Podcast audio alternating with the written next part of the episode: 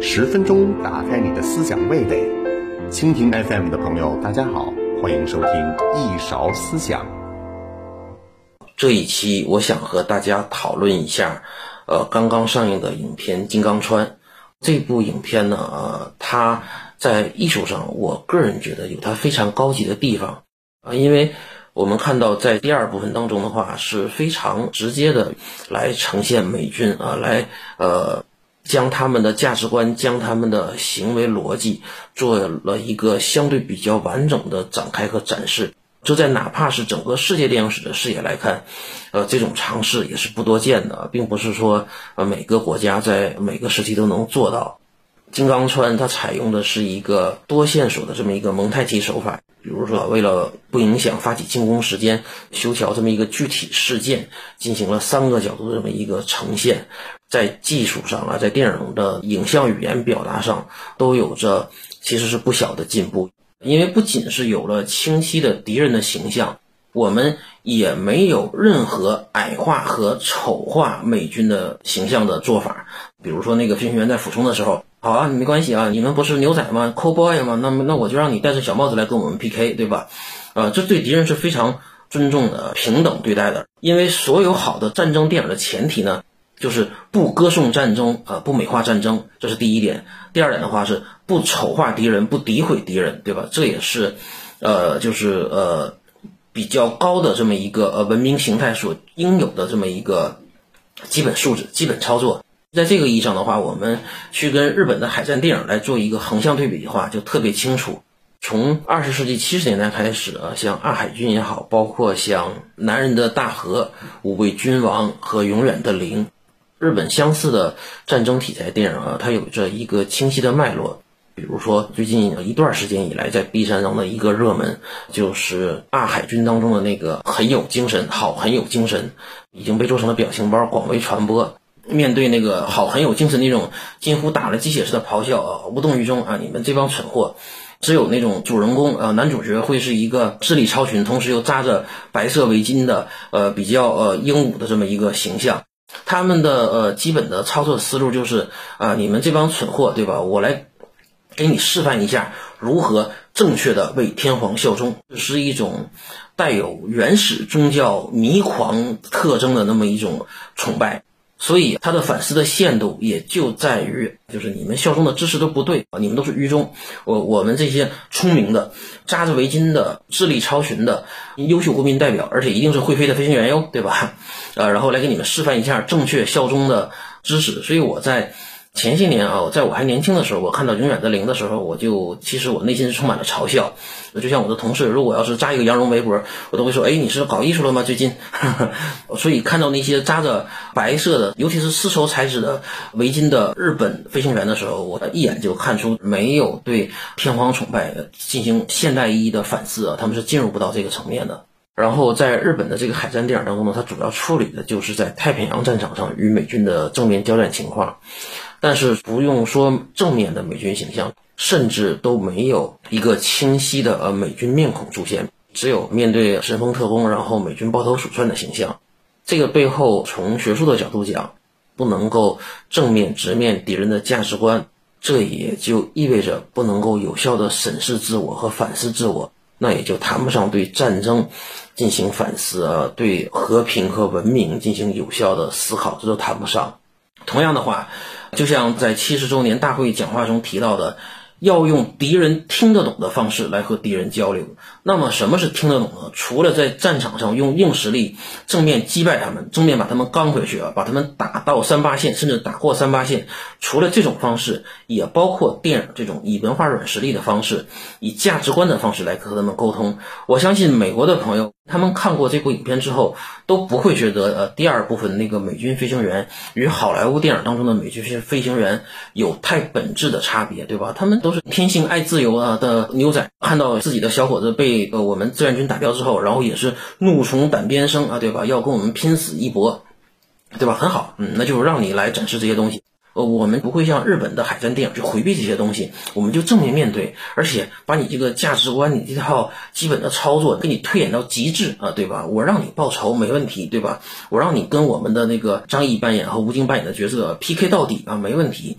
但是这个里面对于战争的反思。我们为什么要和平，不要战争，对吧？所以在这个意义上，就是像毛主席说的，中国人民和美国人民都是伟大的，没有哪个国家的人民的孩子啊就应该在战场上去送死，对吧？跟张译进行最后一搏的美军飞行员，他也不应该就这么去送死。同样，吴京扮演的防空兵和张译扮演的防空兵，包括和在那个河对岸渡河的也好，还是铺设浮桥的志愿军战士也好，他们没有任何一个人应该去送死。这是我们要去反映这反思这场战争的这个最根本的这么一个焦点啊！如果说中国电影应该走出去的话，那么我觉得这部影片做出了非常好的示范。日本人没有呃没有能力去正确的面对自我审视和去审视自我，而我们能，因为在最后呃我们的还健在的老志愿军战士在反思这场战争的时候，在重新追忆这场战争的时候，也是抹着眼泪说，当时那那块也给我很大的触动。我们都是十八九岁的孩子，来自我们祖国各地说着不同方言的孩子，他们也没有任何一个人应该去送死啊。作为一个也是在小学阶段就看世界军事知识、什么军事史、舰船知识啊，这么一个业余军迷，在第一个故事的尾声的时候，我瞬间就读懂了一切，因为我当时清晰的判断出美军扔下来的是凝固汽油弹，呃，所以我当时心里一凉，完了，因为我们都知道那种炸弹的威力是非常之大的，对吧？这个凝固汽油弹，唉，所以战争是可怕的，对于呃人的这种。摧残，对吧？所以整个阵地瞬间就变成了焦炭啊，是交战双方所都挥之不去的噩梦啊。另外一位幸存的飞行员是顶替科林的僚机啊，所以他说的很清楚，说他的那个队友啊，他是幸运的，因为呃，他直接就去了地狱，而我们这个却是这个地狱却永远挥之不去，在江边的这种弥漫的焦糊的味道，美军的这种非正义性啊，在这里就展现的淋漓尽致了。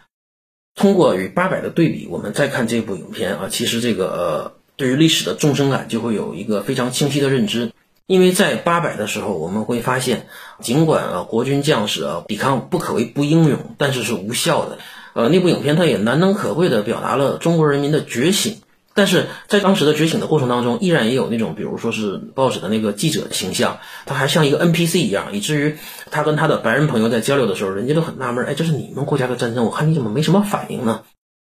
那么这个问题就比较清楚了，我们是如何在短短的十五年时间里，由呃被动的落后挨打，对吧？就是面对现代化的日军啊，只能一种悲壮的悲剧的方式来进行抵抗。到了一九五零年，就在我们祖国的东北部啊，进入到朝鲜境内，然后与当时的美军进行正面对决，而且同时战胜了德日法西斯的，事实上也是这个星球上在当时战斗力最强的美军，从鸭绿江边生生的打到三八线。显然，这十五年时间，当然也包括国民党军队，但更主要的是由我们中国共产党所领导的。全民的这么一个觉醒的过程，在潜伏当中啊，翠屏式的一枪一枪的那么打出来的，作为普通的中国农民，一枪一枪的淬炼练级，从抗日战争到解放战争，经过二十年这么一个浴火重生式的淬炼啊，让我们中国人民真真正正的站了起来，我们真正开始实现了文化上的现代化，也逐渐的完成了对底层的动员。我们这些说着不同方言的十八九岁的孩子啊，对吧？他们本来在呃抗战初期啊，都是像孙中山先生所说的“一盘散沙”，对吧？面对日军的抵抗，包括在抗战初期，呃，以知识分子在内的中国社会的很多阶层，在其中呢，都是一个几近 NPC 的角色。在抗战初期啊，觉得这事儿跟我没什么关系啊，这个国家跟我有什么关系呢？对吧？所以这也是八百当中讲“中国不能亡”的这句口号。一直延续到了呃一九五零年初，那么我们不能纵容敌人印马压入江边呢？因为以雅尔塔协议为视角，那我们看得很清楚，对吧？三八线是美苏两大阵营的这么一个势力划分的这么一个范围。如果我们纵容侵略者将他们的军队驻扎在鸭绿江边，那么这就直接意味着我们的东北、华北这么一大片区域，都成为冷战对峙的这么一个最前沿。那么还搞什么建设呀？然后我们很多呃国内优秀的学者都开始做了一个非常详细的追溯。那么抗美援朝也是我们工业化共和国工业化的起点。确确实实，你看这部影片，一共就两部电台，对吧？一共就两门高射炮。然后在整个交战的浮桥搭建这个过程当中呢，我们的卡秋莎火箭炮也就打了那么一次齐射。因为什么呀？因为我们的工业化水平不够，所以我们呃抗美援朝拉起了我们这个新中国工业化这个序幕。金刚川至少在电影艺术上，在电影的逻辑上，比同题材同类型的美国电影、日本电影要显示出它更高级、更有艺术性的地方。这个在价值观、对于战争的审视，我们这个文明观层面，我们呃展现出了呃更高的气象。这部影片至少我在看完的时候，当我回到那个呃影院的那个呃地库里，我还偷偷的呃抹了抹眼泪。我看完之后也真的非常有感触。在影片最后特意提到了，在九月末，就是我们的新一批的志愿军遗骸，在我们的运二零大飞机的呵护下，然后在歼十一战斗机的护航下，返回到了我们的祖国，魂归故里。我看到这一幕的时候也是非常受触动。我们都知道，这些遗骸都是在三八线和三七线这个区间里所找到的遗骸，那么其实也一定会覆盖到这个金刚川所在的这么一个区域。历史从来没有结束，历史一直延续到我们今天这个生活，和平来之不易。在接下来呢，还会有《最可爱的人》等一系列，呃，抗美援朝题材的呃电影和电视剧，呃，在这个。呃，在随后的一段时间，我也会及时跟进啊，去看这些呃电影和电视剧，然后来继续跟大家分享我的一些体验和感受。谢谢大家。理性观世界，自信看中国，深度知识尽在观视频。